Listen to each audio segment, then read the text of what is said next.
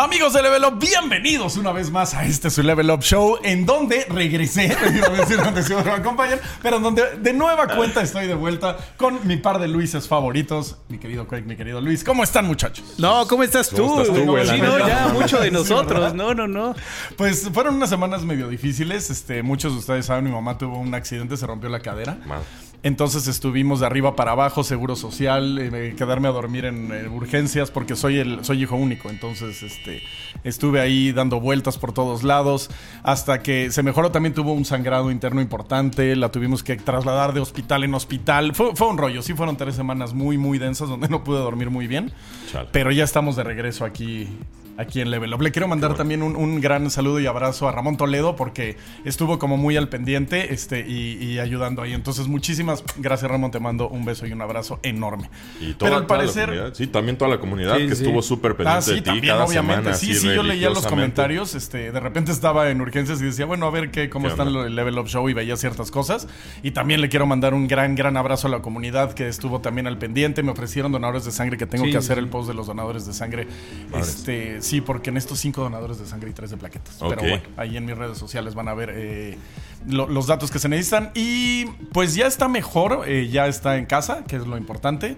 Este, y ya se siente un poquito mejor y ya está recuperando las fuerzas poco a poco mi mamá. Qué bueno. Qué Así gusto, es. mi hermano, porque sí estuvo. Es que bueno que tuviste tú la oportunidad de estar ahí al pie del cañón. Qué feo que tuviste que estar al pie del cañón, pero pues nada, qué, qué bueno que pudiste apoyar a tu madre, la verdad. Sí, caray, sí, muy, muy cansado, pero lo que más me importaba era su bienestar. Entonces yo descansaré en algún punto, eh, me recuperaré en algún punto. Lo importante es que ella estuviera bien. Entonces, Lo importante es que estás joven todavía. Sí, todavía, todavía 11 estoy años. joven. 11 añitos. Ah, huevo. Este, y también eh, les quería agradecer a ustedes también por todo el apoyo eh, que, que me brindaron durante este tiempo bien difícil. O Ah, sea, que les decía, oye, no puedo grabar esto, no te No te preocupes. Oye, no puedo ir, no te preocupes. Entonces nunca sentí como esa presión o ese. eh, pues sí, presión de tener que. Ajá. Entonces sí, les quiero agradecer muchísimo. no, no, a Rex bueno. también le quiero agradecer. A todos, a todo Adrián, a todo, todo el equipo de Level Up. Gracias Muchas- a ti, mi hermano. muchas- Pues a qué, bueno Sí, estamos Jimena, aquí. Sí, sí. que Jimena que hasta este, se ofreció así de, oye, si quieres que yo vaya y tú puedas dormir tantito, yo voy y me quedo ahí, no te preocupes. Entonces, un abrazo también a Jim. Un abrazo a todos. Muchas, muchas gracias. Y ya de regreso. De regreso a contarnos. Qué bueno, a ¿Ya jugaste Final Fantasy? En eso estoy porque tuve muy poquito tiempo de, de- de Pues adelantar. evidentemente, Game Time, pues sí. Ajá, entonces, este, Juego. pues que llevaré de unas 15 horas más o menos que le he podido dar un poquito este, desde la semana pasada. Imagínate, o sea, tenerlo ahí yo así de, ah, no lo puedo jugar, maldito sea. Este, y me está encantando, ¿no? Qué cosa. Le comentaba a Quake que yo creo que es mi remake favorito de la historia. De todo. Sí, porque yo ponía los Residents como el primero, pero si te fijas, los Residents ya eran 3D. O sea, ya tenían como su estructura, sus mapas, sus lugares, como todo ya estaba más o menos. O sea, como que sí le dieron una manita de gato. Sí, fue, pero fue muy fácil solo No, no muy fácil, pero más sencillo. Ajá, más directo, pues. Ajá. Este, y darle una manita de gato y como que meterle ondita, ¿no? Pero Final 7 es otra cosa. Eh, Desde el mundo. Yo me acuerdo cuando jugaba Final Fantasy 7 y veía que iba por el mundo el, el monito. Justo me imaginaba en el futuro jugar un juego como el que estoy jugando. O sea, donde ya ves al- al- a, Cloud corriendo, eh, donde ya los personajes tienen mucho más eh, interacción, donde ya hay más dramatismo, donde cada escena es eh, como impactante y tiene como todo este flair alrededor. Y era justo lo que me imaginaba. Entonces sí, curos al equipo de Square Enix porque sí se aventó una maravilla de juego. Sí, es lo que, más lo que me, lo que más me interesa de ese equipo en especial de Square Enix, porque lo comenté la semana pasada, ¿no? Como el 90% del equipo permanece, del proyecto 1 al proyecto 2. Ojalá se mantenga esta misma retención de personal para el tercer proyecto que... ¿Cuándo crees que sale? Uy, no, ya quién sabe. Eh, Es que todavía no sé y no ¿Cómo, me cómo, digan. cómo, cómo que va a haber parte 3, güey? Sí, eh, yo no sé dónde acaba la 2. No he querido. Yo vi el Ah, primer tráiler. Yo tampoco, ¿eh? el segundo tráiler y ahí me quedé, pero habían anunciado una parte 3. Es que yo no quise ver nada. Ahí sí, ni noticias, nada. Ese lo quería disfrutar siempre. es muy importante solo. para mí, entonces me lo quería echar sin saber nada. Entonces, por algo que leí en el embargo, me imagino qué onda, pero no estoy muy seguro. Ok, hay que esperar que- más tiempo, ¿no? Porque Ahora sí. acaba de salir ayer.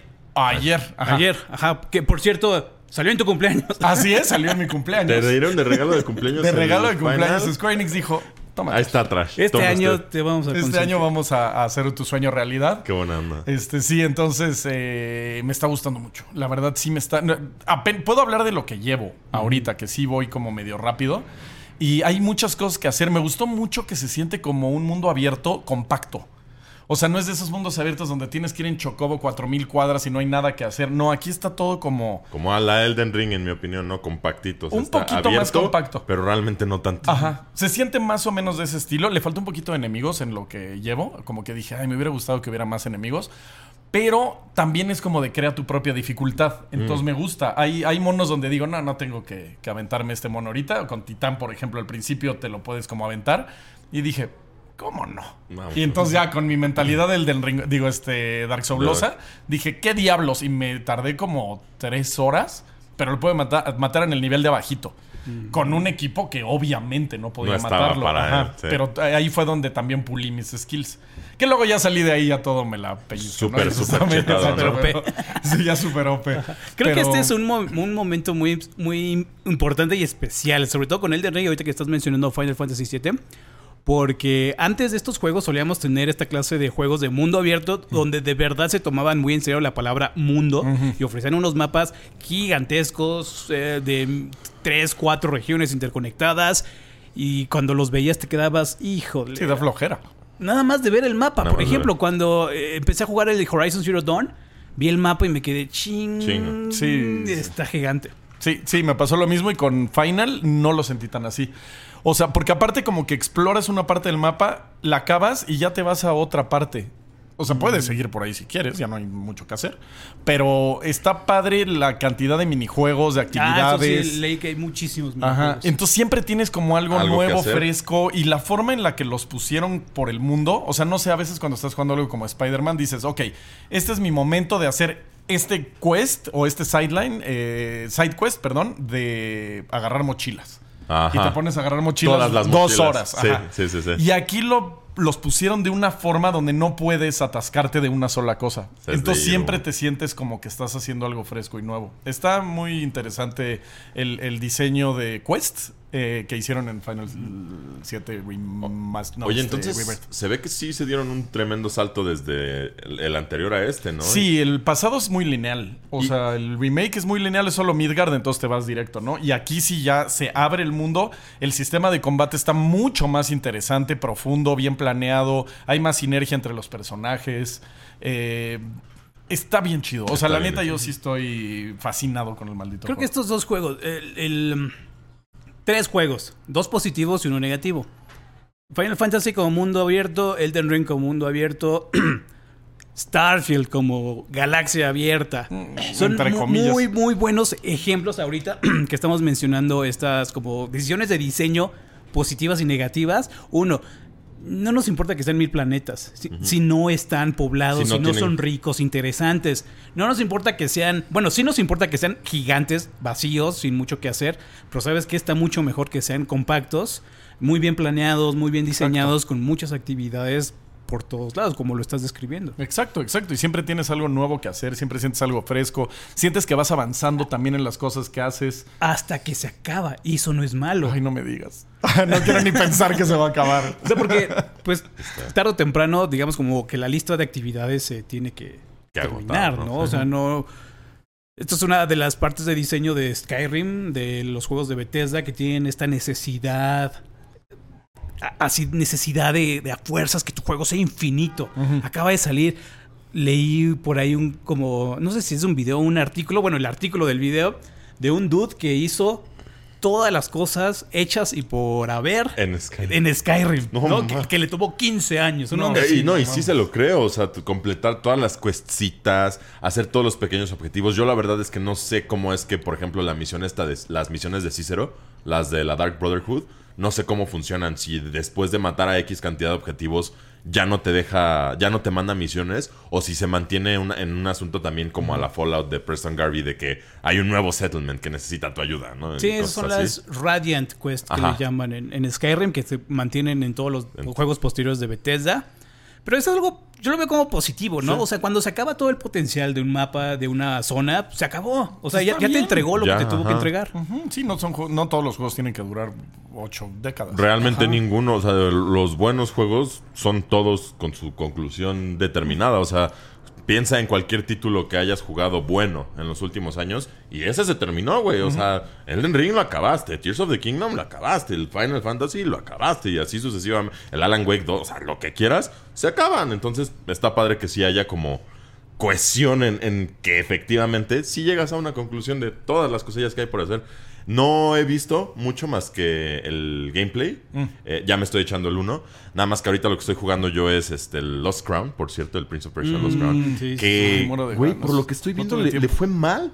Sí, en ventas no- le fue muy mal. Y no entiendo por qué, güey. O sea, Creo que 300 mil copias. 300,000 ¿no? Una copias. cosa la verdad es que no entiendo por qué es exactamente el juego que se veía que iba a ser. De verdad, o sea, si el tráiler te hypeó, juga- ese es el juego que estás jugando. Todo el mundo me lo ha recomendado como nada. Buenísimo, güey. O sea, de verdad, tal cual lo que, lo que uno esperaba. Es, yo lo siento un poco a la como Dust Force con Super Meat Boy, pero también ahí con sus como hack and slash y demás. Está muy bien hecho. La, la historia no si- no sabría decir si estoy siendo muy fan, se me está haciendo un poco genérica. De hecho, eh, siento que hay todavía tintes por ahí de que Ubisoft sí metió dos, tres cosas con inteligencia artificial. La voz del arbolito. Ah, ajá, exacto. Hay, hay un, hay un arbolito, exactamente, que, que cuando te le acercas hay un prompt de diálogo que está hecho completamente con inteligencia artificial. Se supone que era un placeholder, no lo han cambiado, al menos hasta la fecha de, de que yo lo jugué no lo habían cambiado. Y pues no sé, o sea, no sé por qué no le fue tan bien ese juego, si está muy padre. Y evidentemente estoy preparándome con una nueva, nueva data de Elden Ring, anticipándome al DLC. Porque santo Dios, no manches. no, Le no, tengo no. miedo. Se ve, se ve chido. Sí, Se se, ve ve padre. bien padre. Lo que mencionas sí también me da muchísimos eh, como alarmas, banderas rojas de, de alarma. Porque hay otros juegos que cuestan más o menos lo mismo y tienen muchísimo mayor éxito y están vendiendo casi 2, 3, 4 millones. Y este juego no está vendiendo esa clase de, de no, copias. y yo creo, y me preocupa porque pues ya se ve el fin de Prince of Persia cercanos y un juego bueno de Prince of, Prince Persia, of Persia no vendió. Después de lo que pasó con Assassin's Creed, que pues reemplazó totalmente a Prince of Persia, ya lo veo como una IP. Muriendo. En Sí. especial ahorita que salió este mm, remake-ish, que lo mandaron para atrás nuevamente. Sí, se O ve sea, hay feo. muchos, mu- muchos alarmas. Sí, caray. Y está raro porque, insisto, eh, me sorprende. Justo llevamos muchos shows hablando de que hacer las cosas con amor y hacer las cosas bien y demás te va a llevar al éxito. Y curiosamente la fórmula sí ha sido casi garantía de éxito en muchos títulos. Pero este que se ve que está bien hecho, de verdad, o sea, de verdad, mientras más lo juego, más no entiendo por qué a la gente no le gustó. ¿Qué fue la fecha? No ¿Qué lo sé, No de sé. verdad, de, de verdad no puedo dar, dar con un factor que me haga decir, ah, claro, es por esto, porque sí tuvo buena recepción, tuvo una, un buen equipo de, de marketing, o sea, sí se sabía del juego, sí, había no videos, mucho. no muchos, pero justo también, o sea, para, para un juego normal cumplía con la cantidad de publicidad que se le hicieron y demás. Y nada. Pues ojalá y le pase un Among Us y en años rebote, sí, ¿no? Sí, sí, ojalá lo, lo popularicen porque la verdad siento que ese juego sí se lo merece y está un poquito raro, pero pues bueno, ahí lo recomiendo ampliamente para que pues sean de los que medio lo apoyan. Eh, y pues nada, justo eso es lo que yo estoy jugando ahorita y pues, ¿qué te digo? No, no sé, no sé, ya... Tengo mucho en mi plato, de verdad. Otra, otra vez. Es que uno piensa que ya lo ya dejó libre la lista y de, volteo a ver y ahora ya tengo que si este, que si el Final 2, que si tal. A mí con estas tres semanas que no pude jugar casi nada, Te quedaste ya mi backlog está espantoso. O sea, si estaba feo, ahora ya Sea of Stars lo iba a jugar, ya no lo pude jugar. Este, el, el Prince of Persia. Final sí, me vale. O sea, ese, Ese sí se tengo juega. que Ajá, jugarlo, jugarlo sí, no sí me o importa. sí. Pero de ahí en fuera... uy. Hace unas semanas me preguntaste, oye, ¿cómo vas con el Ocarina, no? Porque les dije, sí, estoy capturando y todo eso. Y te dije, ay, no sé, se me olvidó. ¿Se me olvidó? Ajá, pero sí lo acabé. ¿Sí lo acabaste? Tengo las capturas, tengo este el, el final con Zelda y todo eso. Lo, lo acabé completito de, de, de pe a pa, pero no me acordaba, ¿no? Loco.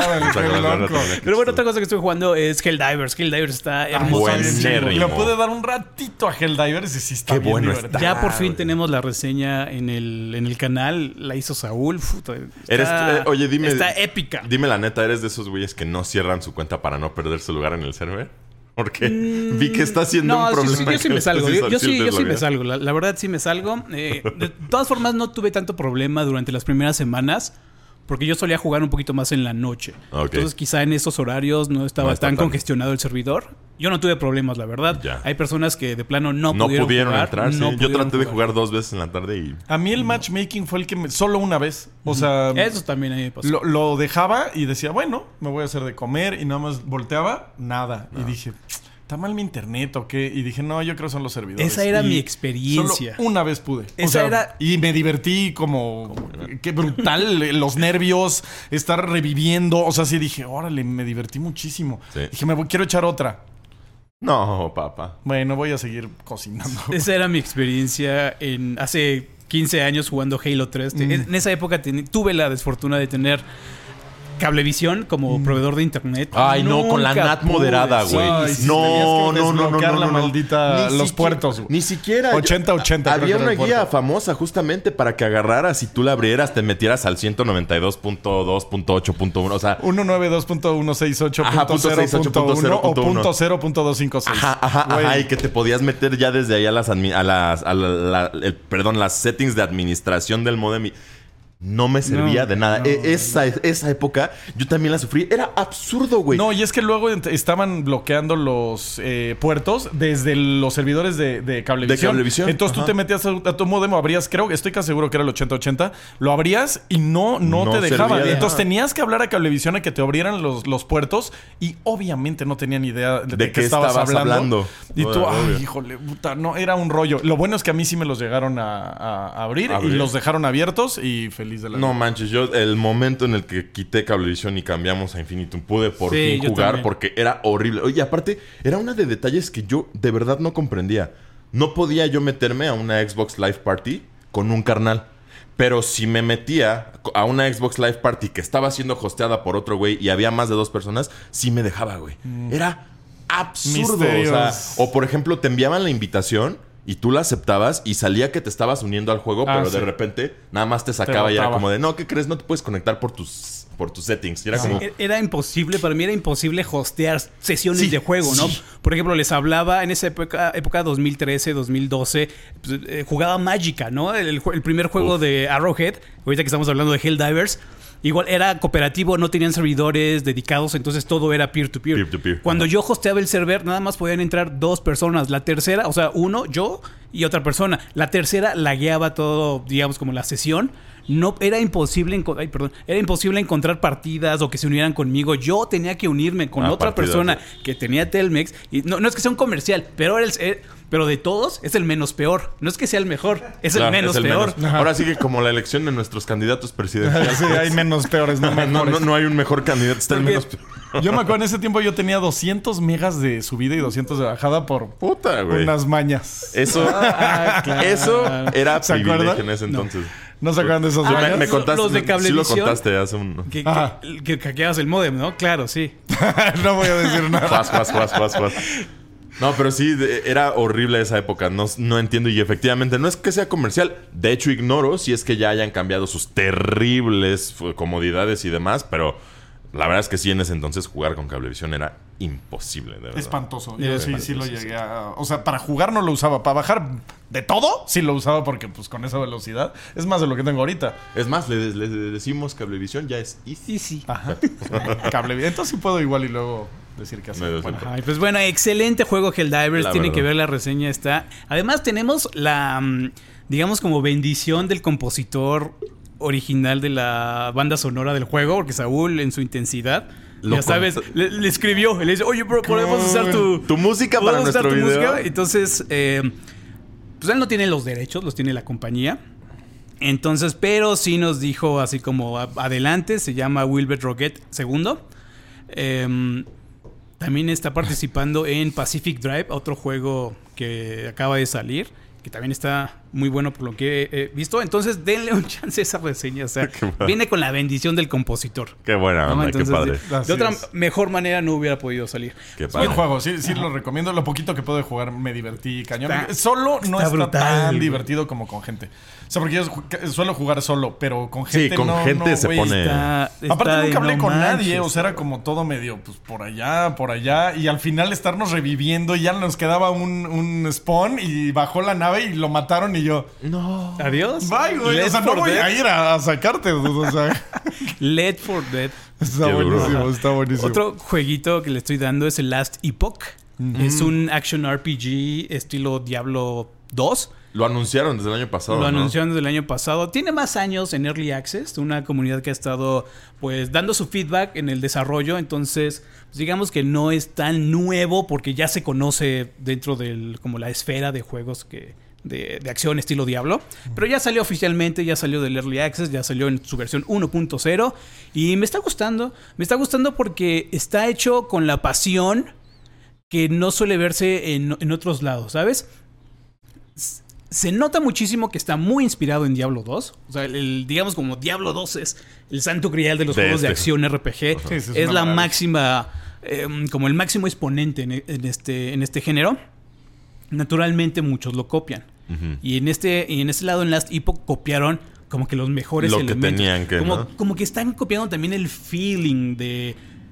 Porque tiene hasta los. El inventario luce igualito, ¿no? Digamos, con ítems gigantes que ocupan la cuadrícula en tu inventario, ¿no? Incluso hasta tienes un inventario eh, específico, único, para poner ahí los charmines, ¿no? Ya sabes, los, los, los charms que te daban. Es que yo le digo charmines. Los Toda la charmines. vida les dije charmines. Los Hasta yo le voy a decir así. Nunca lo había pensado. Los charmines. Ahora son los charmines. Ah, que te dan más uno en esto, más dos aquello, ¿no? Y lo que más me gusta de, de todo el juego es que es muy claro en su itemización. Te dice, esta habilidad se llama tal, Y hace- hace estos efectos y además escala con esto, esto y esto. Entonces tú ya tienes una certeza de que si te vas a enfocar o vas a seguir un camino, no te van a salir sorpresas de que, oye, ¿y cómo se maneja la armadura? Sí, como, de, oye, este, esto". ve- ¿ves ese stat en el que invertiste 46 niveles? ¿Qué crees, Pues, güey? ¿sabes qué? No es el otro. ese. O como, como en Diablo, ¿no? Que lees la descripción del objeto y dices, güey, no tiene sentido lo que estoy leyendo, güey. O sea, ¿qué es esto? Me No, dice no. el objeto de la fuerza que escala con inteligencia y se potencia con fe. Sí, no, no. Y ya de repente lees y dices, güey, parece que hicieron una. O sea, agarraron palabras de una bolsa y las aventaron. echaron. Sí. E- e- Eso es lo que me está gustando de Last Epoch porque es, es muy claro, ¿no? Este, también está, se, ¿qué- cómo, cómo se les puede decir? Se nota también que es como hecho por, por fanáticos que, se, que se juntaron para hacer su estudio de desarrollo y hacer el juego de sus sueños. Y por esto quizás pue- puedes sentir esta fricción de entrar a una experiencia inferior. Porque Blizzard, la comparación con Diablo 4 es día y noche, ¿no? O sea, Blizzard tiene miles de trabajadores eh, metiéndole ahí mano al diseño de niveles, al diseño de personajes, de la experiencia de usuario. Por eso son tan famosos, porque logran aterrizar todos estos conceptos. En Last Epoch se notan las buenas intenciones, pero sí se ven y se sienten la- los bordes, eh, los, ajá, los, La- Rough las- edges. los rough edges, Ajá. ajá, los bordes dentados, se Ajá. sienten. Se siente esta experiencia. La rebaba. La rebaba, como, como que todavía no está tan pulido. Tan pul- sí, se pues, sí. siente indie. Ya. Pero eso no le quita que tenga muy buenas ideas. Tiene un filtro de loot que no sé cómo no existe en otros juegos. Se inventó en Path of Exile. Tú le puedes decir, ¿sabes qué? Muéstrame esta clase de loot nada más. Es el que necesito. Y ya no te muestra toda la demás basura. Sí, así ya nivel 8000 y te siguen saliendo tus guantes grises, güey. Y tú ya, güey. Sí, Sí, Ya. sí, sí. Entonces tiene muy buenas ideas. Y además, otra cosa que me gustó muchísimo es que es como un chrono trigger. Ok. ¿No? Estoy, estaba jugando y de repente veo el mapa. Ah, no manches, está bien chido. Pongo la M y ves el mapa. Y de repente, era prehistórica. Y le das clic. Y clic al siguiente botón y al siguiente era clásica, era Ay, de no sé qué legendaria. Eso, Entonces el mapa Trigger, sí, no, wow. como que se va haciendo primitivo y después hasta el final de los tiempos yo me quedé así, no, esto es el Chrono Trigger. Ok, Cool. qué padre. Que a quien le gustan esos tipos de juegos como Chrono Trigger y viajes en el tiempo, Secret of Evermore es un juego que nadie jugó y es una maldita joya. Secret of Pero- Evermore. No, ni Y fue del mismo, de la misma época. Y es de Square Enix, todo, todo, todo. Ni siquiera Square sabía llama. Squaresoft. Bueno, era de Squaresoft, tienes toda la razón. Era de Squaresoft en ese tiempo y juegazo que nadie peló. Y también te vas al medioevo, te vas a los egipcios, o sea, juegazo. Y sabes también, Secrets of Evermore. Secret of Evermore. Ok. me dio una impresión Puta, güey, hasta la música. No, güey. no del todo, de Hellgate London. Hellgate London también era otro juego inspirado en Diablo 2 de hace 15 años que se auguraba como una revolución entera para los action RPG de, de esa época. Le estoy hablando como 2004, 2003, una onda así. No brilló tanto, pero daba... Era una invasión demoníaca, digamos, como en un futuro sci-fi. Le iba a decir futuro futurista. Futuro muy futurista. Me detuve en la F correcta. Este, eh, en un futuro muy sci-fi, entonces tenías caballeros como con LEDs en, en- en el casco, ¿no?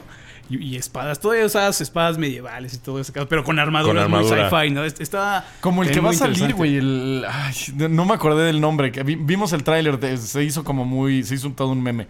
De... Los brothers que como que rompen la puerta de metal. No, que están como una guerra medieval y llega un güey en una Ah, pick-up. sí, con el sí. del helicóptero. Kingmaker. ¿Cómo? Kingmaker. King- Kingmaker, güey. Me muero de ganas por ese juego. Se ve, Se ve súper padre. brutalmente cool, güey. Sí, sí, sí. Ah, sí, no, ah, pues no estabas aquí cuando lo platicamos. No. Claro, Ah, sí. sí, no, Es no estaba. No vino de la- las últimas veces. Sí, es que ya lo habíamos comentado justamente. En general, lo que decimos es que está padre cuando las compañías se atreven a tomar un poco el paso en la dirección de la diversión y menos. Es medio chaqueta mental que todos hemos tenido, ¿no, Exacto, y, y es a lo que voy. No tomarse en serio el, el- No, pero es que, ¿cómo voy a hacer yo un juego con esos conceptos? Valores o sea, mezclar, mezclar la tecnología con el medioevo. O sea, que se- no, no, no. En lugar de decirlo así, lo pensaron como de, güey, ¿sabes qué estaría de poca madre? Güey? O sea, ¿cuántas pláticas en peda no has estado? Güey, si tuvieras un AK-47 eh, con amo infinito, ¿A ¿crees cuánto? que podrías ganar Waterloo, güey? Tú y otros 10 Otros güeyes. 10 carnales. O sea, güey, ¿cuántas veces no has No has pensado, pensado ese tipo de estupidez? Güey? O- imperio romano, ¿no? O, o un eh, Panzer, güey. ¿Cuántos eh, Legionarios, legionarios ¿no? o cuántas legiones podría matar, güey? O podrían siquiera... eh, si, si no se queda sin gasolina, ¿podrían ganar los romanos contra un Panzer? O sea, güey, yo he tenido esos pensamientos decenas de veces o más. Es precisamente lo que se me vino a la mente cuando estaba viendo el tráiler. Así como, eso se ve como la idea toda chaira que te aventaste con tus cuates, pero no te detuviste a preguntarte si era realmente una buena idea y te fuiste cinco años. Porque lo que leí era que estos dudes tardaron cinco años en desarrollarlo hasta este punto. Y no se detuvieron a decir, oye, en realidad esto es una muy buena Güey, es una excelente idea, güey. ¿Estará padre? No, esa no es la pregunta que te debes hacer. Aparte, ¿cómo habrá salido, no? Así, ha de haber salido. Oye, ¿tú crees que ah, sí, no, oye, no sería un mal juego, ¿Sabes güey? bla, estaría bla, bien bla, chistoso, güey. Que uh, seguramente andaban haciendo, por ejemplo, no, no sé, yo lo que se me ocurre es que les salió un video de estos memes acá de Ah, simulación de 50 mil pollos contra un, un zombie así con metralleta. Vamos a ver quién gana. Estoy seguro, güey, que vieron uno de esos videos y un güey dijo, ¿y si le hacemos un juego a eso, Sí, güey? ¿sabes qué? Igual por esa época estuvo muy vi- viral este juego. ¿Cómo se llama? El Epic Battlefield Simulator, Ah, algo así. sí, sí, sí. El EGS, algo así, no, no recuerdo bien el nombre, pero sí, más o menos como por esa, esa época, hace como cuatro o cinco años, eh, estuvo muy viral ese Pues muy juego. bien hecho. Porque aparte se ve que va a ser como muso. Entonces voy a estar fascinado A con todo. ese ¿no? maldito juego. Y pues llevamos un ratote, Sí, pero ya, ¿y el eh. tema, el tema, ¿qué onda? Es El que no tema nos cuál- veíamos hace mucho y nos Sí, sí, a sí, nos platicar. we- we Y es caught up. fíjate, Catch up. también Exacto. entra súper súper Nos en, en el tema porque nosotros estamos hablando de esta clase de, de videojuegos, de gaming, de experiencias que por alguna u otra razón no están teniendo tanto impacto en las generaciones más jóvenes. Eso me llama mucho la atención. E- e- Es una disparidad totalmente marcada, muy, muy, muy interesante y en algunos casos hasta alarmante, porque uno, la, una de las primeras noticias que estamos viendo para este show es que los niños están viviendo una, bueno, los jóvenes, ¿no? Como de 13 años en promedio, menos, están viviendo uh, presión social para consumir esas experiencias free to play, ¿no? Están pre- viviendo eh, bullying porque no están, no están comprando la skin más eh, reciente, ¿no? Más vistosa del pase de batalla en el juego free to play por excelencia del momento. Están viviendo esta eh, ansiedad social por no pertenecer a estos mundos.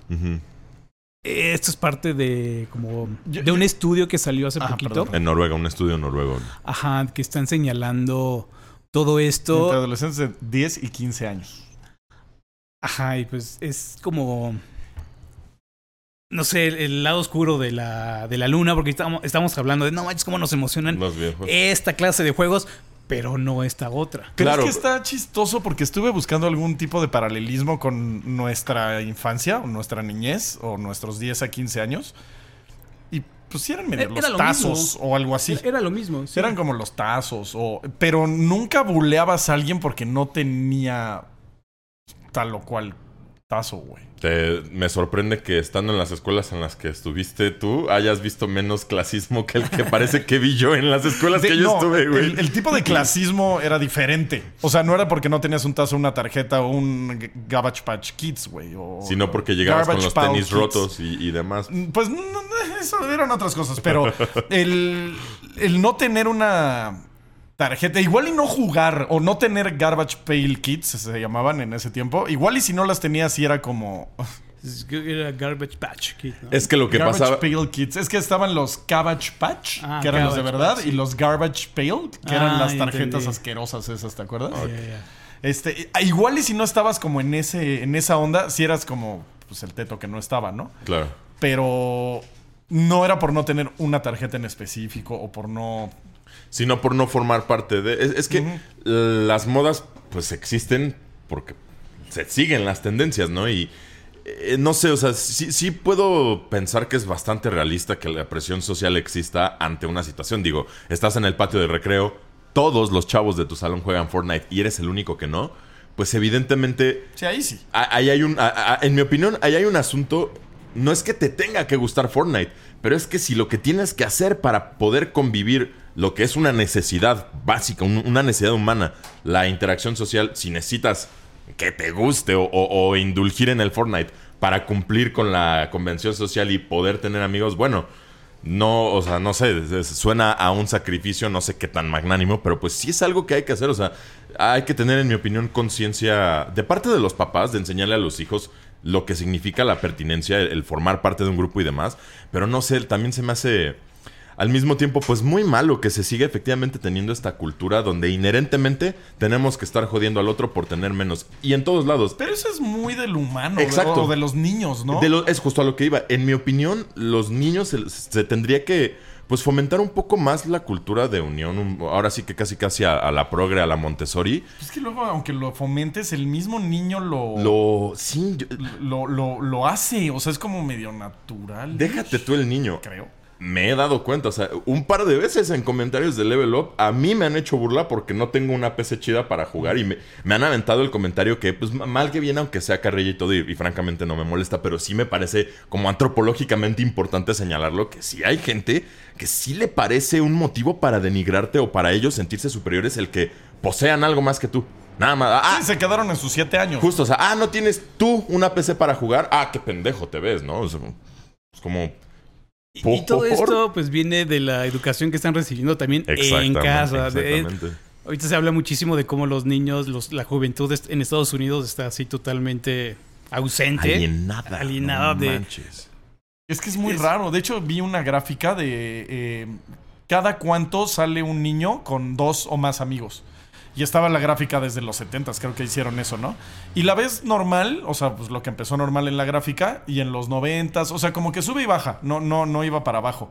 Pero desde que se inventó el celular, así, güey, ¡fum! Efectivamente. De que ya no sal- salen una vez al mes. No solo eso, a- la cultura en torno a los amigos se ha vuelto muy diferente. O sea, este asunto de que ahora existe el mejor amigo y demás. O sea, antes, quien era tu amigo era tu amigo y. y- Ah, siempre existe el mejor. Bueno, yo eh, y era bueno, tu amigo de, en la infa- infancia, Exacto, y- adolescencia, y, tú ahí lo seguías viendo Exacto. en la es que luego te cambiaban de escuela. O sea, el concepto, no, no- no estoy diciendo que esté mal el concepto de mejor amigo, sino que me refiero a que antes la amistad en general, o sea, el que era tu amigo, era tu amigo, así, punto, ¿no? Y no había como que tan grandes distinciones. Sí había uno que igual con el que jangueabas más y era tu mejor amigo, ¿no? Pero los otros brothers también eran tus Sí, sí, compas. y- éramos más una pandilla. digamos. Exacto, exactamente. O sea, justo es esta cultura. No por nada, por ejemplo, cosas como Hey Arnold y en general este tipo de series donde se trataba de una bandita de gente pegaban tanto porque esos grupos no son muy afines. Pero efectivamente, y, y esto, digamos, un poquito también en paralelo con el, el artículo noruego.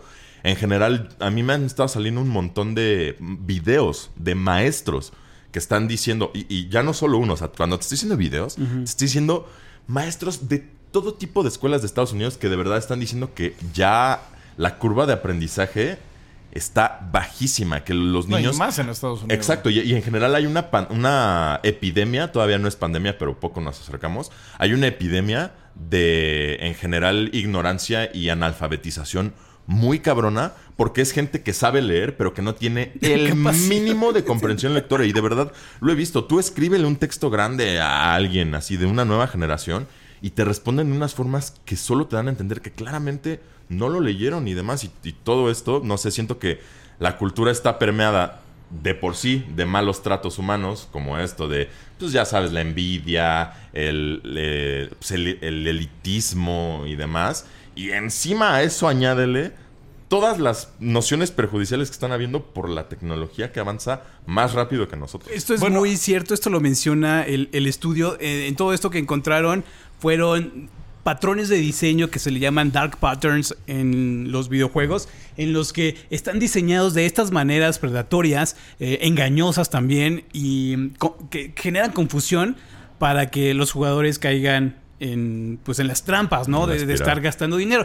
Y una de esas es la separación del valor real de las cosas con otra moneda virtual. Por ejemplo, em, nunca en estos juegos vas a encontrar que el Es trajecito cuesta 3 Dólares. dólares, ¿no? No. Son eh, Vale rubíes, 1500 Son- points, ¿no? Ajá, Pavos. 600 joyas. Ajá. ¿No? ¿Qué es, que es una joya? Pues no sé. Y entre más alejado esté, y a veces son diferentes tipos de monedas, ¿no? Están las gemas azules, las verdes, las rojas, y cada- las medallas, y todo eso Sí, separa el precio del dólar o de la moneda que quieras. Entonces no sientes que estás gastando el dinero. Claro. ¿no? Entonces caes Es una y otra y otra vez. No, o es, sea- es inteligente, es malvado también. Totalmente. si existe algo verdaderamente maquiavélico en este mundo, son ese tipo de esquemas, porque la investigación que se hace para poder llevarlos a cabo, la ingeniería social, la psicología, la neurociencia, todo lo que se investiga para tenerte verdaderamente e irremediablemente enganchado. O sea, Y Pero sabes- es curioso, ahorita lo, justo lo estaba pensando porque dije, no, es que tiene que haber un paralelismo, tiene que haber y ya, ya lo encontré.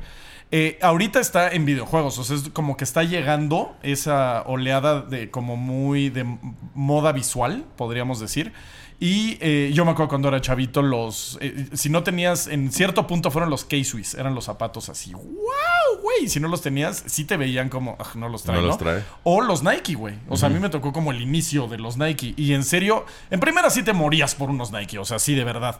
Pero como todos nos moríamos por uno, quien no lo tenía, sí lo señalaban como pobre o como. ah, O cuando llegabas con los Mikey, Los Mikey o los eh, Charlie. los Poma. Ajá, los Poma. los Kuma. Entonces sí, sí, sí es como algo. mm, Es que no quiero decir natural. Muy del sistema, podríamos decir. Eso, yo, mira, de- de- ya me han regañado porque me la paso hablando de eso en los shows y demás, pero es que sí, o sea, es el sistema económico el que nos hace claro. siempre sentirnos que nos falta algo y por lo mismo necesitamos consumir y por lo mismo Ahí el que no consume, el, exacto, el que no consume es el pendejo, no yo, porque yo sí tengo lo que está de moda y eso...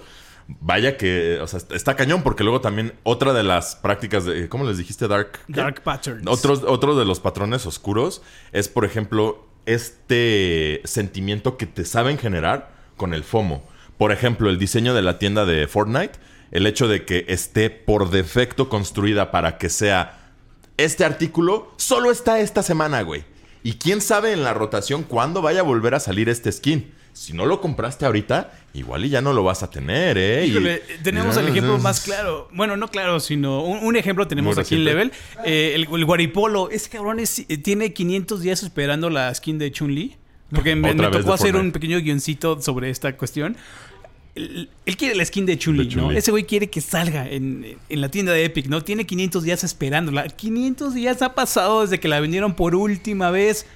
Y el güey está esperando para en el momento que salga la esquina a la venta, él la compra instantáneamente. FOMO. Porque no sabe si van a Sí, va a pasar volver a 500 salir. días, Exacto, entonces, 300. Con una vez que ya le mostraron el filetito, ok, güey, igual y no se lo comió, güey. Pero ya lo olió, güey. Y entonces ahora, ahora justo está así de.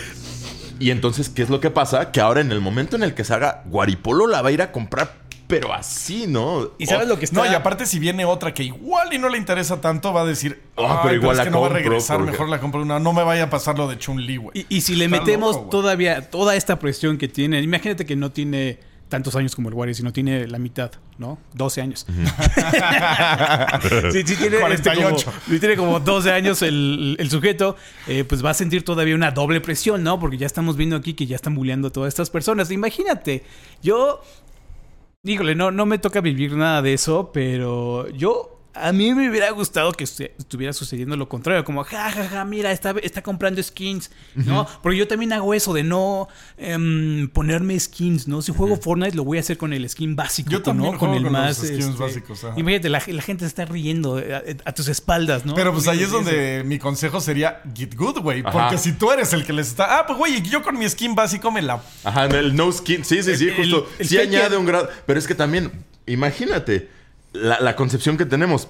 ¿Por qué? Es que, y efectivamente, le agrega un grado de humillación extra el que tú sin skin le ganes a un güey que sí lo trae, güey. Belleza, güey, belleza. Ajá, por Hay ejemplo, algo- es el el que humilla hace, será humillado. Es el que hace este Faker. Faker es jugador El coreano jugador de de League of. Legends. Es mundialmente famoso por no usar skins de personajes. Cuando yo lo seguía, solamente usó dos skins de su carrera. Hace como siete años que no veo un torneo de League of Legends. No sé si sigue haciendo eso, pero ese bro no usaba skins, ¿eh? No usaba skins. Ni siquiera como las conmemorativas que le hacían a él por ganar el torneo mundial. Imagínate. Ni siquiera las usaba. Eso a mí se me hace cool. Ajá, O a mí también, güey, sí. De hecho, yo cuando empiezo un juego, hasta el mismo Dark Souls o algo así, eh, no modifico mucho. O sea, como que ya quiero jugar, güey. Ya, ¿Para qué quiero la nariz grande? Ya, ya. Ni le voy a ver la cara, va a estar con casco todo el juego. güey. Sí, esa es otra cuestión, o sea, digo, in- indistintamente de los patrones oscuros ya en un ámbito completamente personal. Luego ni siquiera ves las skins, o sea, por ejemplo, yo mi tiempo de League of Legends, la mayor parte de- del tiempo mi ojo la pasa enfocado en el campeón enemigo y en los minions. Rara vez dejo la vista fija en mi campeón como... Ah, pero, pero. No es que tú la veas. Sí, la, es que la la ve el onda otro, como tú es que la ve el otro, Ajá. claro. eso sí. O sea, sí, ves que por arriba en el carril superior estaba bajando la Raven con traje de conejito. Tú la viste. Tú la viste, sí. Y eso es como la, el- los celos, ¿no? Ay, güey, ahí viene la, la Raven. Que Eso luego sí. a mí me gustaba, justo eh, me acuerdo mucho en Counter-Strike, había gente que se ponía ciertas cosas. Y cuando había una como ya pelea de dos snipers, que estabas campeando y, el- y ya, ya te valía queso todo el, alrededor del juego, tú ya ibas sobre ese dude. Y a mí sí me gustaba que lo distinguía porque decía, ah, es el que Ah, trae ajá, me este- acaba de matar el payaso. Sí, sí, sí. Entonces Es- era como... Pero es que ahorita estamos hablando de como que eh, aspectos Sí, que están padres de usar skins, pero Ah, ojo, no, eh. no detrás de la venta de los mismos, porque al final... Quiero Ajá. hacer un- una pequeña pausa porque estábamos hablando sobre Epic y cómo estaba este, mo- modificando la tienda con lo que mencionabas. Fíjate, Epic lo, lo demandaron por esto, ¿no? O sea, muchísimos padres de familia le, le fueron a demandarlos y le, le dijeron, oye, estás cobrando, eh, haciendo engañosa la tienda. Pues bueno, ¿sabes cuánto, cuánto le costó a Epic esta cuestión? Le- eh, tuvo que pagar 245 millones. Básicamente una palmadita en la, en la mano que... 520 o 200. 525 era como la... ah, ya, ya, ya. Cacahuates para ellos. Ajá, cacahuates. Básicamente cacahuates para ellos porque ellos eso se lo avientan, no sé, eso lo ganan en un Eso lo ganan en un, día. mes en Fortnite. Es que luego, ni siquiera en un mes, menos. Ajá. El- es- luego es lo que pasa con ciertas corporaciones que dicen, ok, esta eh, pastilla está envenenando a todo el mundo, ¿no? Ah, pero la multa va a ser de 2 millones, bueno, de 250 sí, millones de dólares y con esa pastilla estoy ganando un billón y ya lo meten en los gastos, güey. Sí. Sí. O sea, ya ni siquiera es como, ah, bueno, sí, la demanda va a ser más o menos, calculamos como 250. Sí, sigue vendiendo Sí, la sí, pastilla vale, que sí. mata a bebés, güey. Sí, exacto. Eh, ah, es un caso muy famoso así hubo en Estados Unidos. Bueno, por montón que los hay. Efectivamente. Entonces simplemente lo están eh, están dándole una palmadita en la mano Exactamente, a Epic Games, a güey, Epic para hacer todo eso. Y en general, o sea, a los que cometen este tipo de prácticas y demás, por ejemplo, la forma en que eh, FIFA, especialmente, por ejemplo, facilitaba el acceso para que fuera rapidísimo meter tus datos de tarjeta y demás Ah, y que sí. En corto estuvieras sacándole lana a la tarjeta de crédito de los papás. O sea, ahí está otra, otro de los patrones oscuros, la forma en que, aparte de que lo hacen engañoso y lo ocultan y demás, no hacen claro para los niños, como que no, no es muy obvio siquiera para el niño que está gastando. Solo Claro, está es- obteniendo sus skins. Es de lo que hablábamos, o sea, porque pues el niño, digamos que él oye dólares, dólares, dólares, y dice, bueno, ese es el dinero, ¿no? Pero aquí estoy gastando gemas. Ajá, gemas, no o sea, es del, del juego, o sea, estoy gastando dinero del juego. Y él no sabe que está comprando cada que le está dando clic a algo. Que hay muchas demandas, hubo muchas demandas a. Apple y a, y a Google. Y ahorita creo que tiene la política, Google al menos, no sé Apple, de creo que te dan un reembolso eh, la primera vez. O sea, te gastaste 10 mil dólares y creo que puedes decir, oye, fue mi hijo y te lo, Te lo retiran. reembolsan, sí. La primera, nada más una vez. Pero Sí, creo, por- ¿eh? No estoy muy seguro, pero Ta- creo que tienen esa Ahí sí también muy válido. Yo creo que también parte de este asunto, que lo, lo que estábamos diciendo de los niños, yo creo que ahí la culpa, la responsabilidad, llámenle lo que quieran, siempre la van a tener los papás. Si el niño está haciendo un cabroncito y molestando a otros niños porque no tienen el skin, yo creo que ahí debe de haber una vez que el padre hizo un comentario como de, ay, ya viste tal, o alguna cosa elitista de que el niño haya aprendido Sí, y sí, demás. ah, mira tu tío que tiene un bocho. Y ya, güey. Exacto, y ya con ese comentario, ya con eso el niño se lo queda y normaliza el andar haciendo eso que al final, insisto, es una práctica meramente cultural. Sí, Y es que aparte esa es una práctica que yo siento que tienes que tener muy poca madurez emocional y, y mental como para tener ese tipo de sentimientos, ¿no? Y pues los niños que tienen poca madurez emocional y poca madurez mental, entonces es un comportamiento muy de niño. Yo por eso cuando luego, es que tienes y yo tengo más y no sé qué, y siempre he dicho, órale, qué mentalidad más infantil. Sí, O sea, muy precisamente eso. Y es precisamente algo que menciona este estudio y es la, la, digamos, como el conocimiento tecnológico que tienen estos niños es muy alto, pero precisamente como mencionan, todo, todo lo demás es muy bajo. Todo este conocimiento de cómo funcionan las cosas, cu- cuánto están gastando, eh, no están tan conscientes de lo que están haciendo. De eso no tienen tanto son- conocimiento porque son niños, son jóvenes, están todavía creciendo. Y encima, o sea, a, a todo eso, o sea, aparte de que nadie es muy brillante cuando es niño, a todo eso agrégale que hoy específicamente los niños están creciendo un poquito con una, digamos, desventaja en el aprendizaje por cómo los idiotiza eh, que si el iPad, que si esto y demás.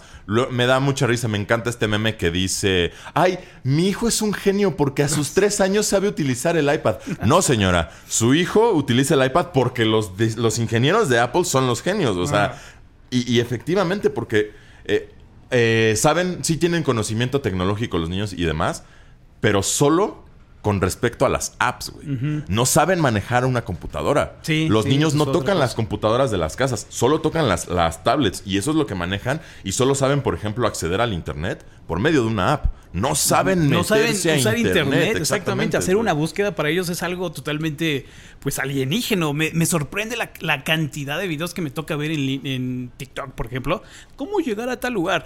Bueno, pues te bajas aquí y caminas acá. O sea, como cuando tienes un mapa que te lleva calle a calle, paso por paso, en las manos. ¿Cómo es, cómo es que ¿Cómo es posible, es posible que estás todavía- haciendo un tutorial para llegar a un lugar?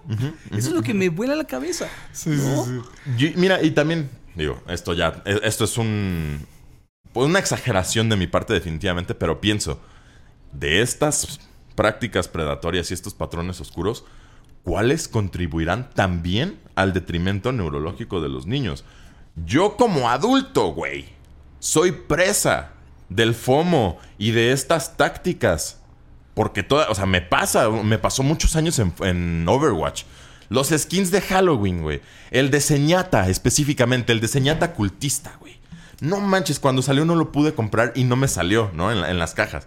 Y entonces me pasó de estar esperando el año para tener al maldito Señata Híjole, yo, cultista. yo sea, pasé lo oh. mismo, cabrón. Cuando um, todavía estaba muy popular el Overwatch, dije, me voy a hacer un presupuesto. O sea, en serio, estuve así, me voy a hacer un presupuesto así asignado para todas, todas las quincenas ir y abrir 60 cajas, ¿no? Algo así. En serio, lo, lo, lo estoy planeando muchísimo para que cuando llegue la quincena voy acá a meter mi dinero por las cajitas, digo, por la tarjetita de regalo. Y ahora le abrir 60 cajitas para que me salga la skin de Mercy que quería. no Es, fue. es- es Terrible. chistoso. Yo, yo los skins siempre lo he dicho, no es algo que entienda mucho. Yo no soy muy de skins. Este, porque me gusta más la- lo edgy, lo darky, y hay pocas cosas como Suena edgy, así. darky. Entonces es como, mm, no, no, no, no. Cuando uno me gusta, igual y sí me lo podría llegar a comprar, pero es una. Ajá. O sea, ¿sabes? Son, no sé, dos dólares, cinco dólares. Si ya cuesta 10 dólares, pues ya me quedo con mi skin normal. A mí cuando es eh, funcional, es cuando sí digo, ay, güey, puta, sí me va a ayudar a hacer esto o a pasar este malo o a hacer... Ahí es donde a mí sí me agarras. O sea, como en Final, que sí digo, oye, es que este güey eh, lo mata de, dos dos golpes en lugar de cuatro y me va a Dark ayudar a este patterns. equipo y hacer toda esta estrategia que se me acaba de ocurrir. Ay, güey, necesito esa pieza. Ahí sí me agarras. O sea, ese dark Pat- pattern sí me agarra. Efectivamente, patrones oscuros, porque te genera. Ahora sí que ellos te crean el problema para venderte la Ah, solución, claro. güey. Está de Apple este asunto. Porque Sí, pues cuántas veces no está ese mono que es débil a agua, ¿no? Digamos, este, y el mono que va a salir en ese mismo evento Es es, eh, tiene agua. Entonces dices, Güey. O sea, es obvio que me estás vendiendo al mono para. Y luego no vuelve a salir otro de agua en seis meses, güey. ¿No? Pero pues ya te vendieron después al de trueno, al de fuego, al de. o sea, ¿Qué te Pues digo? bueno, ¿Qué- te- qué otras- terrible todo lo que está ¿Qué sucediendo. otras prácticas se, le- se les ocurren? Ah, pues las, las que tienen, digamos, como... Te tienen encerrado en un bucle de juego en el que si dejas de asistir un día, pues te, ah, te ya, penalizas, sí, ¿no? el, el daily login, que Ajá. por cierto en China lo banearon, precisamente porque era, pues, no sé, o sea, eh, eh, eh, eh, ¿por qué la necesidad de generarle al niño una angustia? Porque eso lo vas a lograr, insisto, yo como adulto, supuestamente con control, con conciencia de mis emociones, lo que tú quieras, sigo cayendo presa, al mí en particular en este punto de mi vida, lo que me pasa, lo que Ay, me hace eso es Magic the Gathering, ¿no? Sale una nueva expansión y no manches, ya viste esta nueva carta que seguramente en 10 años va a valer 400 dólares por... Y entonces... Pero es funcional, ¿no? O sea, yo lo que no entiendo son los skins, ¿no? En serio no entiendo. Ay, güey, unos zapatitos rojos. 40 dólares, güey. ¿What? Eso también, en mi opinión, es una práctica oscura en sí mismo. Sí, claro. es, los skins deberían de ser en su mayoría, a menos que se requiera trabajo extra para ellos, deberían de venir en el juego. O sea, refiriéndome, por ejemplo, a Symphony, en Symphony of the Night, güey. Si tú te ponías una capa, la capa, güey, cuando Alucard daba su salto, era del color de la capa que te pusiste, güey. Sí, te cambiabas la armadura y se veía, güey. La traías puesta, cabrón. O 30 sea, dólares. Ahora, en- Ah, ahora te las ah, venden. en 30 Exactamente. dólares. Ahora, ah, quieres poner. No hay bronca. Ahora 30 también se entienden ciertos modelos de negocio. Cuando el juego es free to play y está haciendo eh, todo ese, ese tipo de. Bueno, no, no las prácticas, ¿no? Pero tratar de vender eh, contenido dentro del juego. Cuando es free to play. Exactamente. Va. Cuando ya pagaste el juego y aparte tienes que pagar 40 dólares para ponerte una chancla, es como, no, no. Justo, esa es la otra de las, de las prácticas depredadoras. El asumir que ese trabajo sí vale más, cuando en realidad muchas veces es completamente pobre y escueto. Por decir, muchas veces te cobran un skin completo cuando realmente solo es una recoloración del personaje original. Nada más, o sea, 10 dólares porque ahora está vestido de negro y no de azul, güey. O sea, no Híjole, sé. cuando las variaciones de colores son tan fáciles San- de implementar. Exacto, ¿sabes? ex- li- literal. Es un slider, güey. yo he- exacto, yo he visto a Sebastián trabajando y tal cual, agarras, pones la barrita y ¿qué color lo quieres? Ah, ok. Listo. Así de fácil. 30 ¿no? dólares. 30 dólares. Son 30 dólares. Serían 30 dólares por... O sea, no manches. Obvio, el margen de ganancia es altísimo y por eso tienen justamente Fortnite billones de dólares, va y todo. Pero al final son prácticas que Y ojalá... son las prácticas a las que se están acostumbrando, que eso también es, es peligroso. Exactamente. ¿Qué va a pasar en 20 años? Ya solo va a ser así el modelo de negocio No, de los pues, juegos. en realidad, no- porque nosotros los juegos como Prince of Persia no venden. Nosotros vimos de primera mano, güey, el cómo eso se fue normalizando, güey. O sea, primero era de contenido descargable y que trae todos estos skins, ¿no? Y era, ah, el DLC trae todos estos skins. No, no manches, qué padre DLC, ¿no? Mira todo lo que nos están dando. En lugar de. extra, ex- mapas, Exacto, y eso era lo que pensábamos. En lugar de decir, hmm, nos están volviendo a cobrar por recoloraciones de. Bueno, este- bueno, ¿no? Y después empezamos a normalizarlo. Y luego empezaron a llegar las loot boxes. ¡Ay, no importa! Solo son cosméticos, güey. No hay bronca. Y así, y así, y así. Y ahora tenemos que nos venden el 70% del juego y nos venden como DLC la, la- la- La las que siguientes haber partes que, las- que originalmente era contenido. No me acuerdo qué juego se aventó esa de la forma más cínica, que de verdad se dieron cuenta de que no les iba a alcanzar y dijeron, ah, ¿sabes qué? Deja, córtale el juego aquí y el resto lo vendemos como DLC. Pues había un juego, tampoco me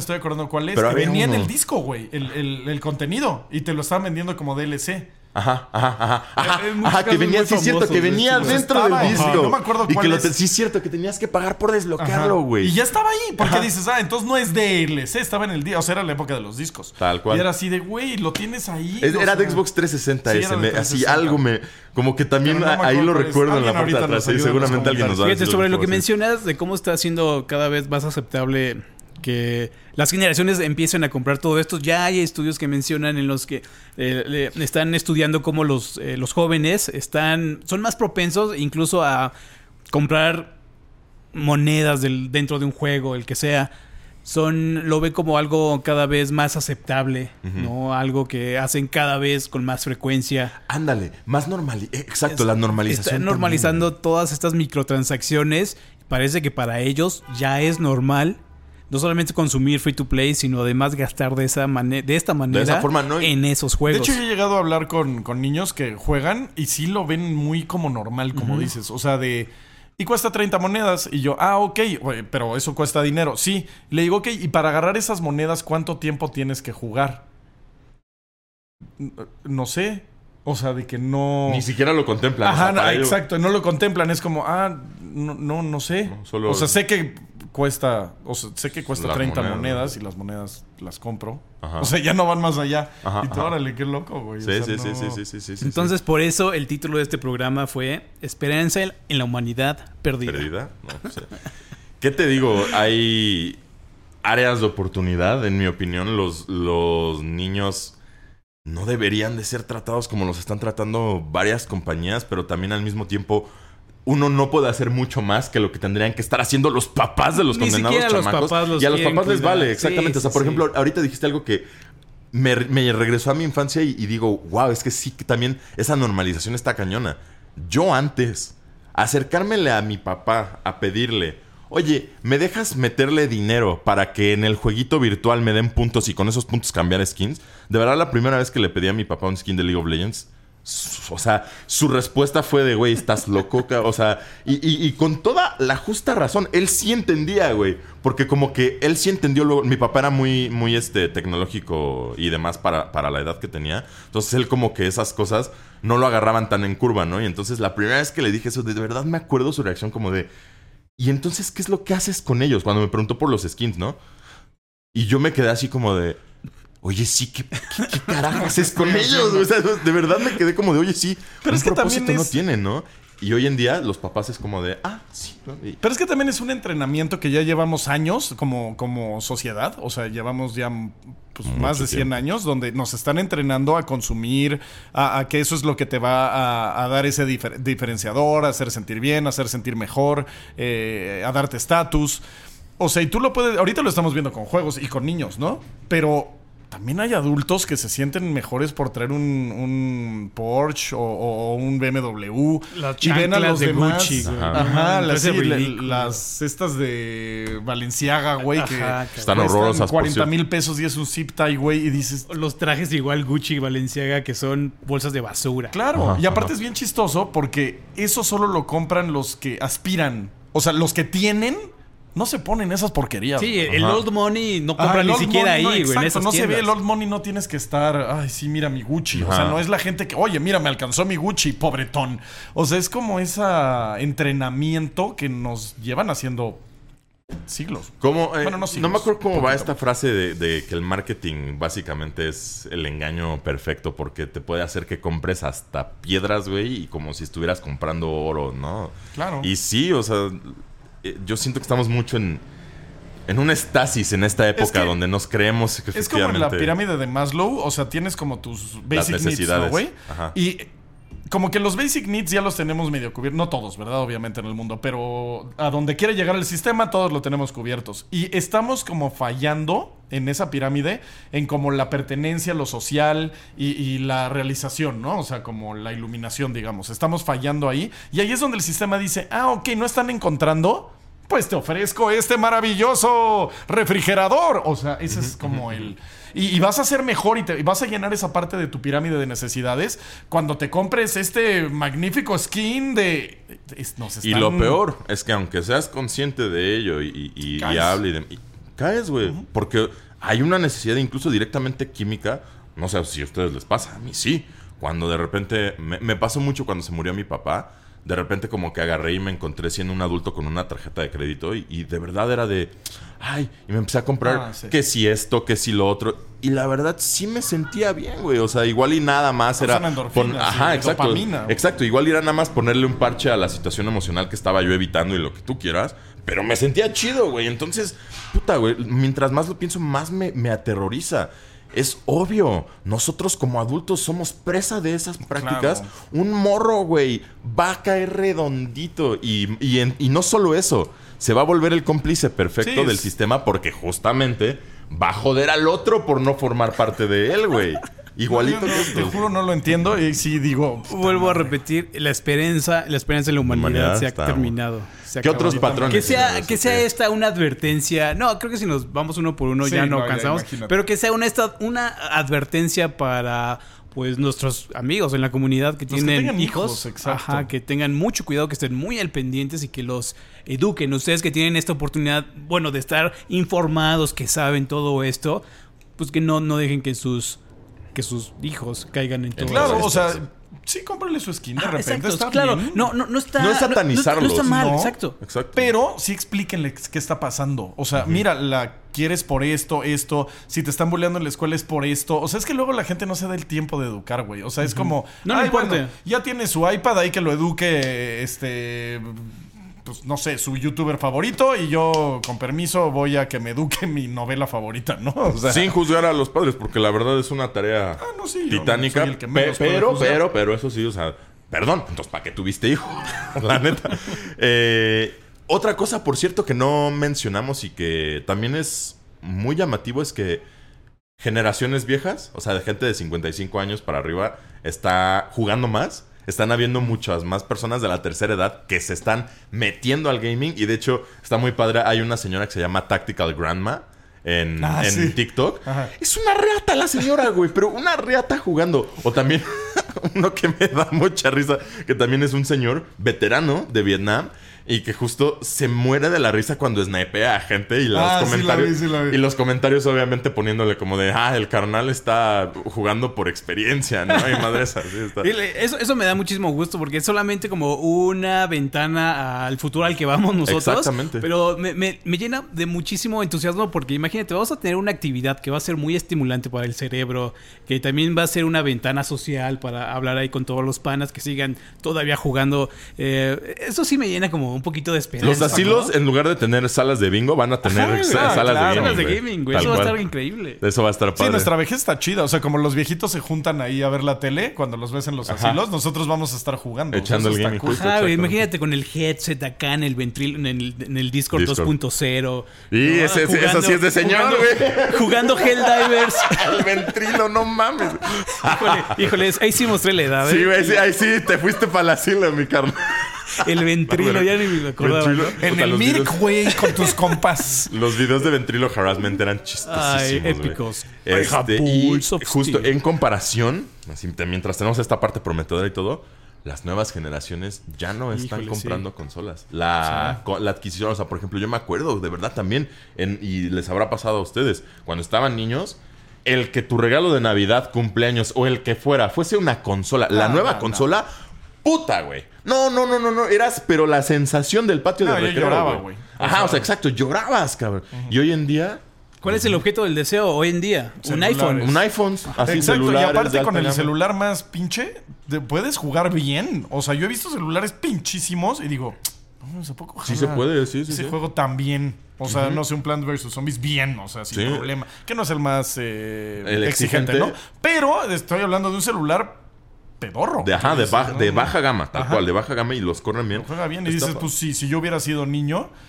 muy probablemente hubiera dicho, mira, no me voy a comprar un PlayStation 5, la verdad, no, no, no me alcanza, ni, ni se lo voy a pedir a mi mamá como crees. Y pues tengo aquí mi Free Fire. Exacto. No, y de- déjate de eso. Es mucho más, creo que convincente el argumento para el papá de puedo hacer tareas, bla, bla, bla, bla, bla. O sea, hacer de todo desde el celular, estar comunicado contigo, que la consolita, nada más para los jueguitos. O sea, Y no, todo. y no se dan cuenta que están entrando algo todavía, todavía peor. mucho Ajá, peor. Al mundo de TikTok sin censura y cosas. Pues bueno, a ver, este, que sea esto una advertencia, pero igual nuevamente eh, hay que educar de todas maneras. Beware. Y pues vámonos a los comentarios. A. Vámonos a los comentarios. Y así, muchachos, llegamos a la sección de videojuegos, en donde, como su nombre lo dice, de videojuegos de comentarios. Hablamos de los comentarios. donde hablamos de los comentarios. Perdón, ando muy cansado, no he dormido en días. Este, donde hablamos de qué de los comentarios. Y Rescatando la diversión, videojuegos que desafían la crisis de los AAA. Yo no estuve en ese show. No, tú, tú. Entonces, muchachos, este, tú querías leer el primer Sí, yo a ver, a ver, a ver. salivando. El primero. El primer videojuego Ya, que o sea, querías ya- leer. De una vez te tengo que decir que estoy en, un poquito en desacuerdo con lo que estás diciendo. No porque estés en lo correcto, sino porque creo que te falta un poco de información. Dice eh, Dels Hadajin 1547. Me parece bastante preocupante que ustedes, dedicados a comentar sobre videojuegos, no noten que el principal problema de la industria es el monopolio. La guerra de consolas es necesaria porque obliga a las empresas a lanzar productos de mayor calidad, un principio básico en economía. Y no lo digo yo, lo ha expresado Shigeru Miyamoto. Y sí, es un principio básico de economía, mi estimado, y lo que dices es medianamente acertado, pero si algo hemos visto en tiempos recientes es que ya la competencia no está creando innovación. Al contrario, está creando lugares comunes de comodidad en donde simplemente empiezan ya a sacar la mayor cantidad de material por la menor cantidad de esfuerzo y, este, e inversión. Y la verdad es que no creo que eso sea el mundo innovador en donde el monopolio nos vaya a llevar realmente a ningún lado. Yo siento que la innovación está en la innovación. La innovación está en la pasión de querer hacer bien las cosas, demostrado perfectamente por una gran cantidad de desarrolladores en estos últimos años. Sí, que aparte un- lo que hay ahorita es un duopolio. No, ni siquiera un duopolio. La, la verdad, ni siquiera un duopolio, porque todavía hay muchísimos, pero en serio, muchísimos videojuegos que ni siquiera están, digamos, como en la punta del iceberg. Y Que, que que merecen conforman todo, todo lo demás del iceberg. Y en serio nunca se van a acabar como esta diversidad de videojuegos Ojalá. simplemente porque eh, este ya Microsoft se convirtió en el publisher más grande no de, Sí. de todos. No no no no no. Van es- mi- fíjense Incluso ahorita, incluso ahorita, si no juegan nada en Xbox o PlayStation, van a, no van a sufrir así de, de excelentes videojuegos porque todo está cubierto. Todo está cubierto en la escena indie, en los juegos AA que no tienen ni siquiera un publisher grande o publishers que apenas tienen como 5 o 10 años. Por ejemplo, acaba de cumplir años New Blood, 10 años. Es un publisher que igual empezó con experiencias indie y ahorita eh, ya tienen éxitos como, como Ultra Kill, eh, Dusk, eh, ¿cómo se llama este? Fallen Aces. Fallen- ¿Cuál? Fall- Fallen Aces. eh, ah, y también Gloomwood, ¿no? También es un immersive sim que todavía no sale. Entonces, la verdad, para llegar a ese monopolio, no. No, yo también. No, lo preocupante es, son plataformas como Windows, o sea, claro, Sí, sí, en son, cuanto a son preocupantes, ajá. pero no, no, no va a haber monopolio, No. no, en mucho tiempo. Yo justo estoy con- contigo De en eso. publisher. Exactamente. Quién sabe si se vaya a monopolizar y demás la industria y, y se le vaya a perjudicar. Pero ahorita, ahorita, yo creo que al contrario, estamos en el momento donde la industria se está yendo al lugar adecuado que es los juegos. Sí, todavía con la, pues ya sabes, la molestia perpetua de los inversores diciendo dinero, dinero, dinero. ¿Sabes? Sí, y cuando tu mundo simplemente es Xbox o PlayStation, pues ahí sí estás Ahí mal, sí estás medio Ahí jodido, mi canal. Ahí sí Exacto. también. Pero que no es el caso de aquí del hombre, pero sí, sí puede haber gente que sí sufra por eso mismo. Pero si, re- si realmente te gustan los juegos, es lo que yo he observado. Cuando realmente te gustan los juegos más que las consolas, terminas sin ninguno de esos problemas, la Ajá, verdad. sí, exacto. Y pues bueno, a ver, Tyler Durden, 904, Vámonos. 9411. A ver, échatelo tú, mi trash. Dice, excelente programa, saludos a todos. Es genial ver a Rex, solo le falta un grito de él. Doctor del Gaming, Rex, ¿estás por ahí? No. No. Eh, un grito de Doctor del Gaming, pensé que sí estaba por ahí. Deberían hacer una sección llamada así. Eh, de hecho, no es mala idea. Un abrazo a Thrash, que todo mejore pronto. Muchísimas gracias, mi querido Tyler Jordan.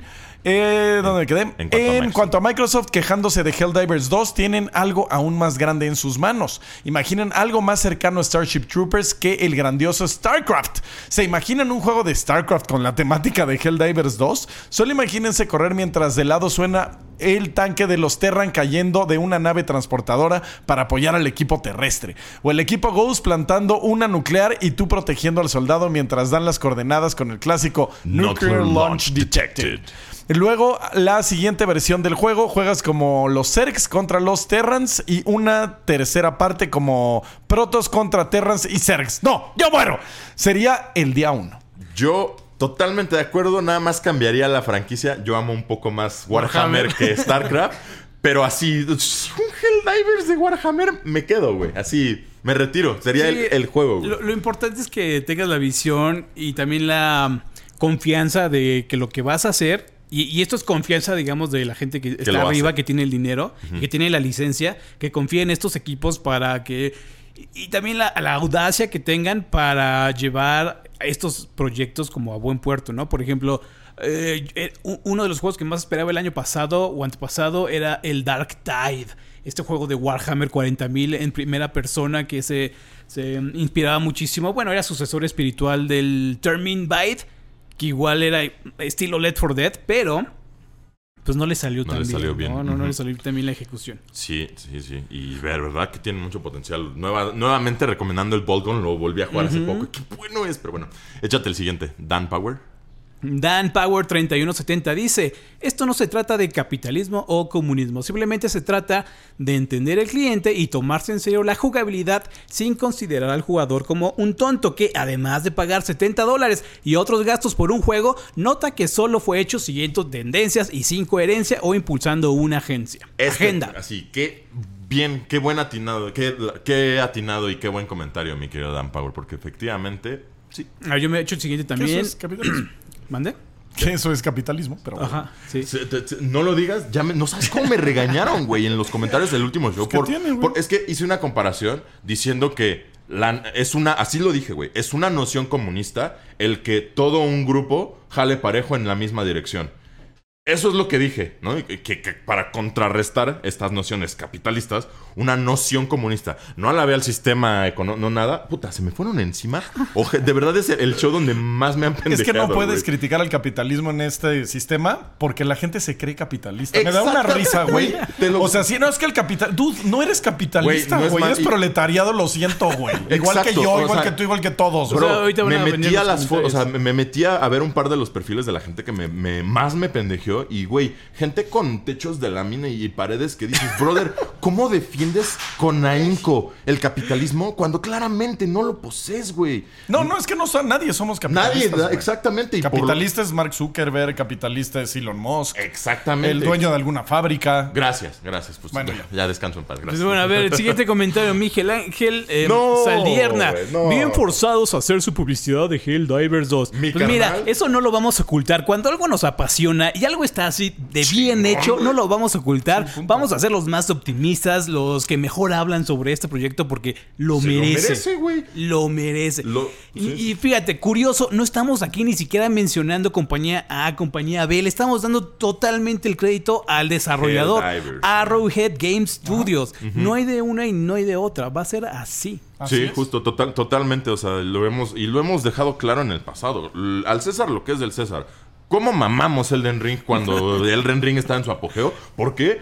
Porque Elden Ring es buenísimo. Igual que Helldivers. O sea, ¿cómo no vamos a estar así? Sí está buenísimo. También como con las teles Hisense.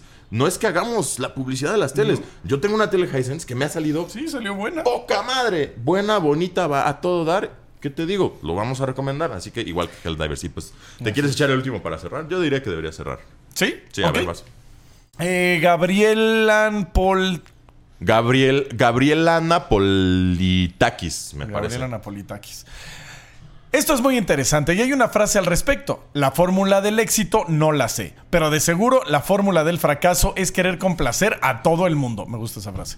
Cuando intentas contentar a todos es cuando las cosas no salen bien. Esto sucede incluso en el cine y las series. Por ejemplo, con He-Man de Netflix. Intentaron complacer a los antiguos fanáticos, a los nuevos, a heterosexuales, a la comunidad LGBTQ, a Pepito y a Juanita. Y al final tienes una mezcla que no le gustó a nadie. el que Me mucho abarca, poco aprieta Ah, también, es- como es dice. el, es el lema de Claro. Arrowhead, ¿no? Que decía un juego para todos es un, juego, para, pa' nadie. Ajá. Sí, y efectivamente, y también los desarrolladores que se enfocan en hacer un juego, especialmente luego los que hacen los juegos que a ellos les gustan para ellos, son los juegos que luego salen más padres. Claro. Así de yo, o sea, el desarrollador que agarra y dice, a mí me gustaría un juego, ¡pum! Esos son los que quedan poca madre. Y pues justo porque él no se está enfocando en, ah, pero es que entonces le tiene que gustar a los fanáticos de la acción, a los fanáticos de los RPG. No, güey. Este es mi juego. ¿Te gusta? Órale, ¿no? El que a muchos amos sirve, a- con alguno Con queda alguno mal. queda mal, güey. Sí, hay mo- mogollón de expresiones para ello porque el sentimiento es muy concreto y, es, cierto. Así es, no puedes intentar complacer a todo el A mundo. todo no el se mundo. puede. Es imposible. Mejor complácete a ti haciendo algo que a ti te apasione y te guste y de verdad nos vas a entregar maravillosos juegos. Así es, así es. Pues bueno, muchachos, muchísimas gracias por estar con nosotros el día de hoy. No se olviden de checar levelo.com para toda la información de videojuegos, nuestro servidor de Discord, el más feliz del universo. ¿Y qué más, mi Quake? Pues tenemos Telegram, estamos estrenando el canal de WhatsApp. Ah, sí, ya me uní. Ajá, pueden unirse en la descripción, tenemos el link para que puedan entrar y pues bueno, es padre, como un canal para que sigan como nutridos, ¿no? De todo el contenido que tenemos, las noticias. eh, Nunca había pensado en WhatsApp de esa manera y me gustó porque nunca había seguido a nadie. Solo me llegó la notificación de Level y dije, a ver. Y ahorita está chido porque si estoy como en WhatsApp y quiero como un un dive rápido de las noticias más importantes de ese momento, me meto a WhatsApp, las leo y me salgo. Si no me llamó ninguna la atención, bye. Y si sí, pues ya voy. Se me hace una, un idea como el formato que tenía antes uno. El que te llegaba el mensaje de las Ah, dos, Uno dos TV. Ah, uno TV, Ajá. exactamente. Ah, pues es Está algo padre. así, Ajá. pero pues más Ya. choncho. Ajá, en WhatsApp, todo más concreto. Así es. Y pues nada. ¿qué Pues bueno, con eso nos despedimos. Muchísimas gracias por estar con nosotros, Rex. Vayan a ver toda la cobertura de los Óscares en nuestro sitio hermano tomatazos.com. Por ahí les vamos a poner ahorita la liga. Vayan a ver en sus redes, en todos lados está bien buena. Ya estamos a nada, una semana, un poquito más de una semana de los Óscares. Va a estar bien bueno. Saludos a nuestros amigos de Tomatazos y Doctor del Game. Doctor del Gaming. Buen pulmón, ¿eh? Buen Venga. pulmón. Como Axel Rose. Muchísimas gracias. Muchísimas gracias por estar con nosotros. Nos vemos el próximo viernes. Bye bye now.